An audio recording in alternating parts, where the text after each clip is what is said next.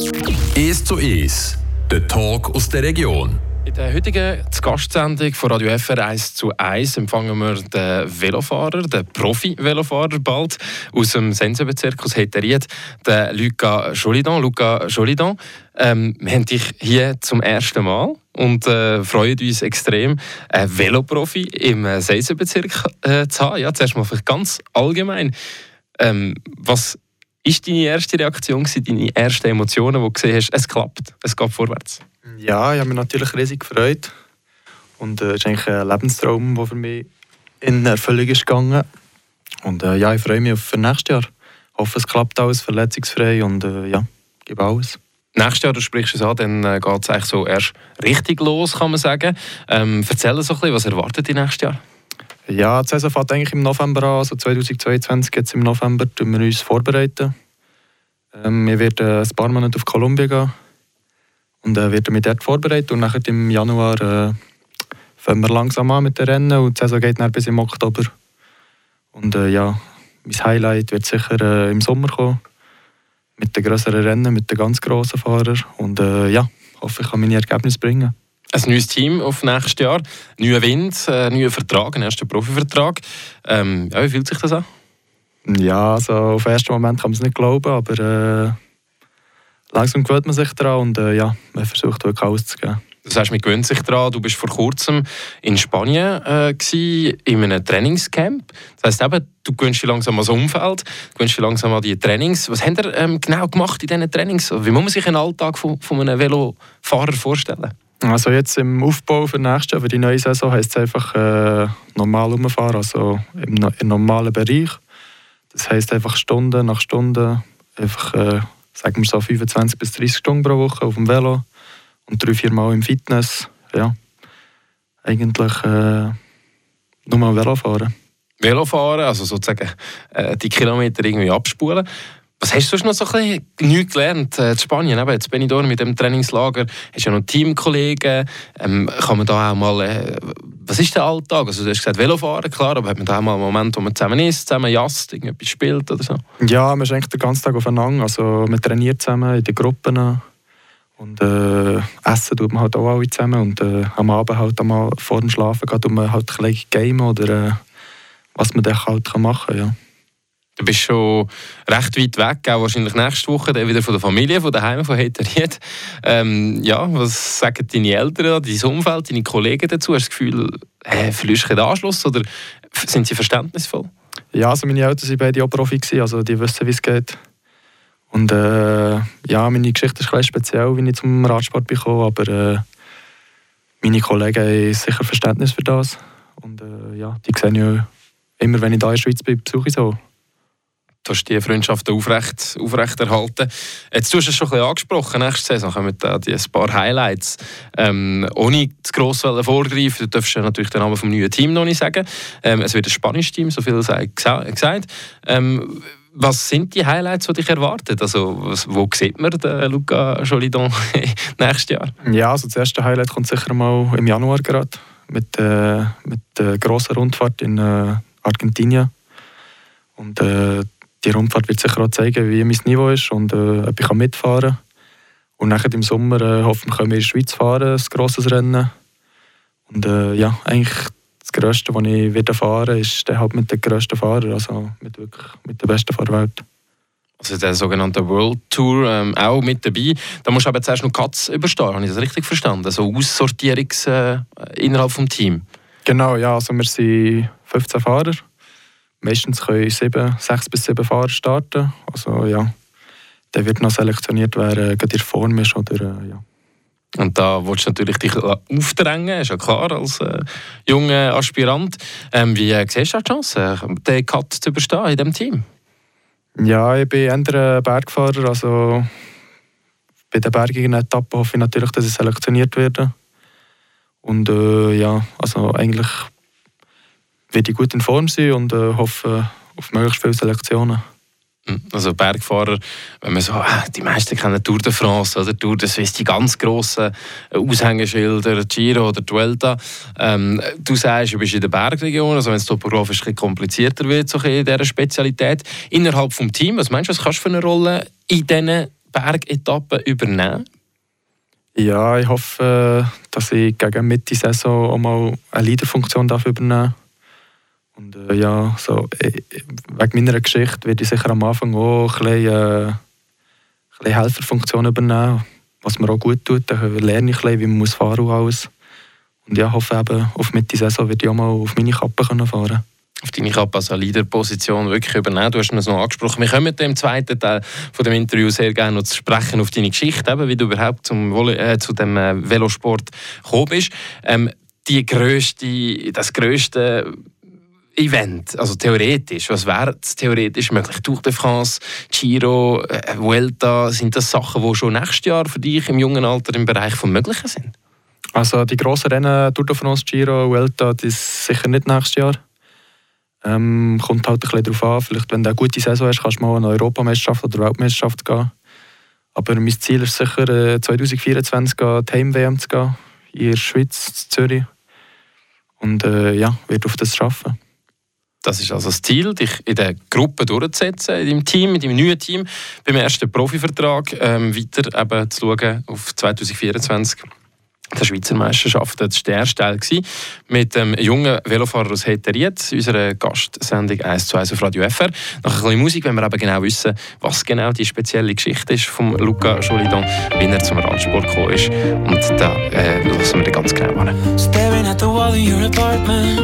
Sitting there and wondering where your heart went You can call me up, call me up I think I'm feeling what you're going through now There's only one thing you gotta do now. Just call me up like I call you up.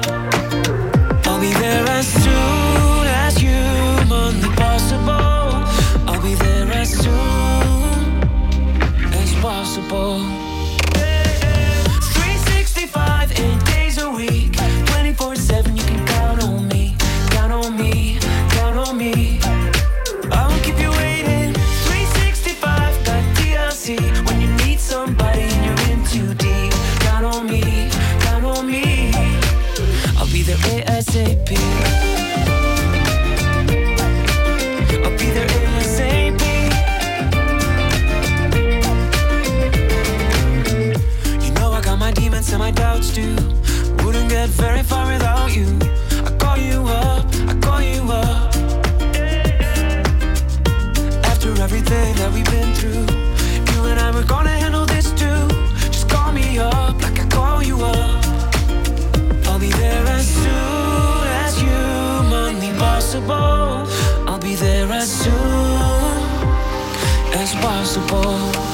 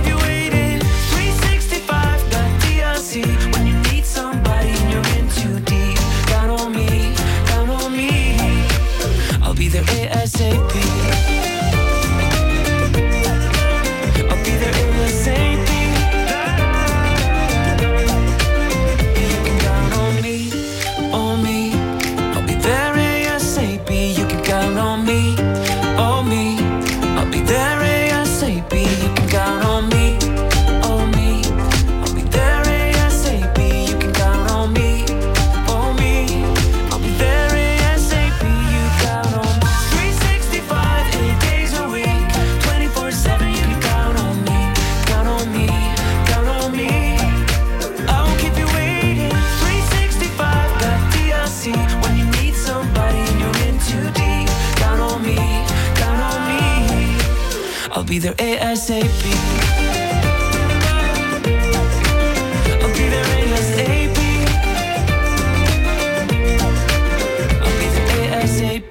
Zurück, ihr hört zu Gast auf Radio FR, Tagsendung. Und heute mit dem Gast, mit einem jungen Gast aus Heteriet, der Luca Jolidon, der Velofahrer, sein erster Profivertrag, gerade unterschrieben. Und es, äh, ja, er wartet in ein sehr aufregendes nächstes Jahr, wo er sich im Team durchschlagen Das haben wir im ersten Teil dieser Sendung gehört. Jetzt wollen wir zuerst mal ein bisschen darüber reden, was genau deine Geschichte ist, Luca. Wie bist du zu dem Velosport gekommen?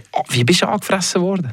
Ja, man muss sagen, ich komme aus einer Velo-verrückten Familie. Also wirklich keine Person, die ich kenne in der Familie, fährt kein Velo. Und äh, ich habe eigentlich auch bis 11 Velo gefahren. Dann habe ich aufgehört für zehn Jahre, habe Tennis gespielt, eigentlich auf einem ziemlich hohen Niveau. Und äh, 2020 habe ich mich dann wieder beschlossen, äh, anfangen Velo zu fahren. Aus dem Grund einfach, äh, im Tennis hat es nicht gelangt. Und äh, mein Vater hat doch gesagt, äh, du hast eigentlich ein gutes Talent, eine gute Postur und äh, wieso willst du nicht anfangen?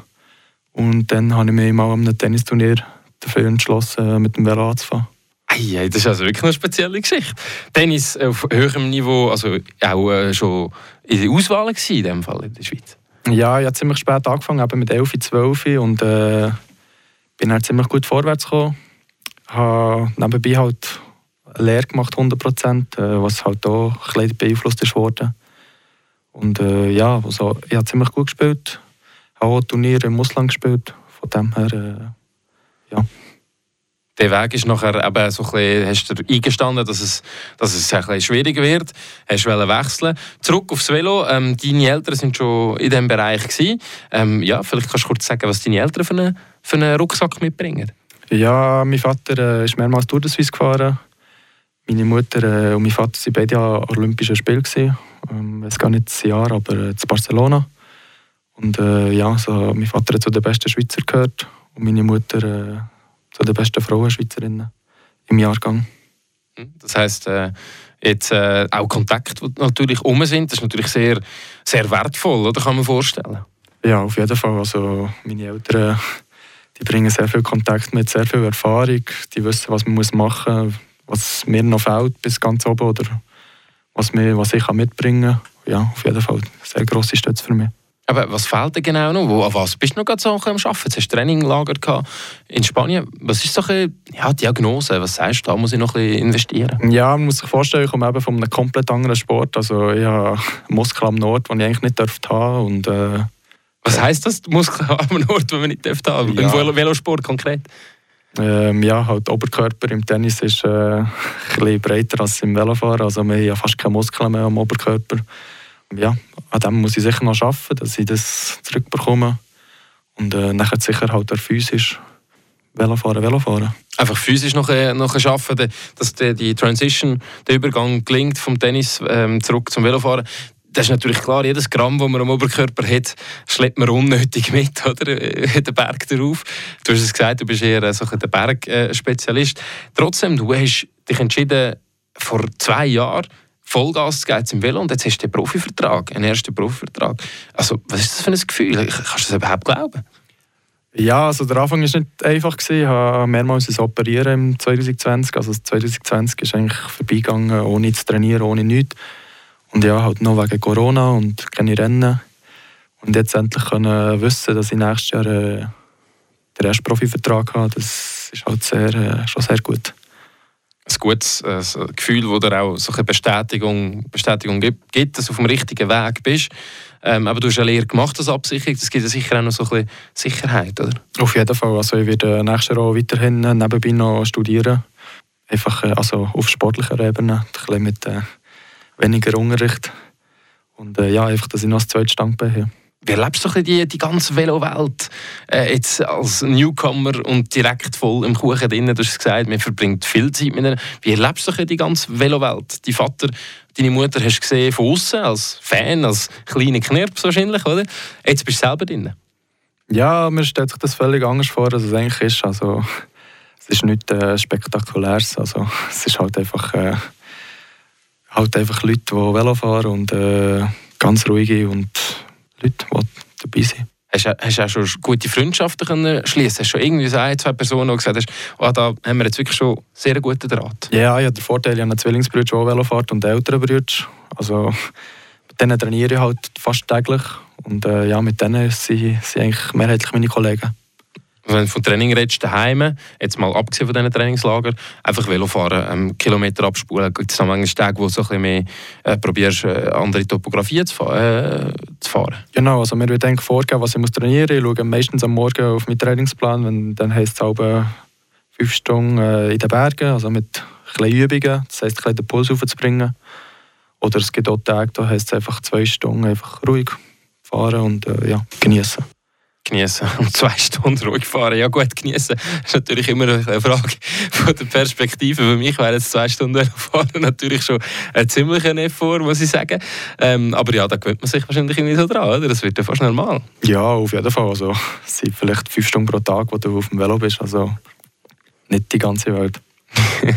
also, und dann wollte ich etwas noch ansprechen, und zwar etwas Persönliches.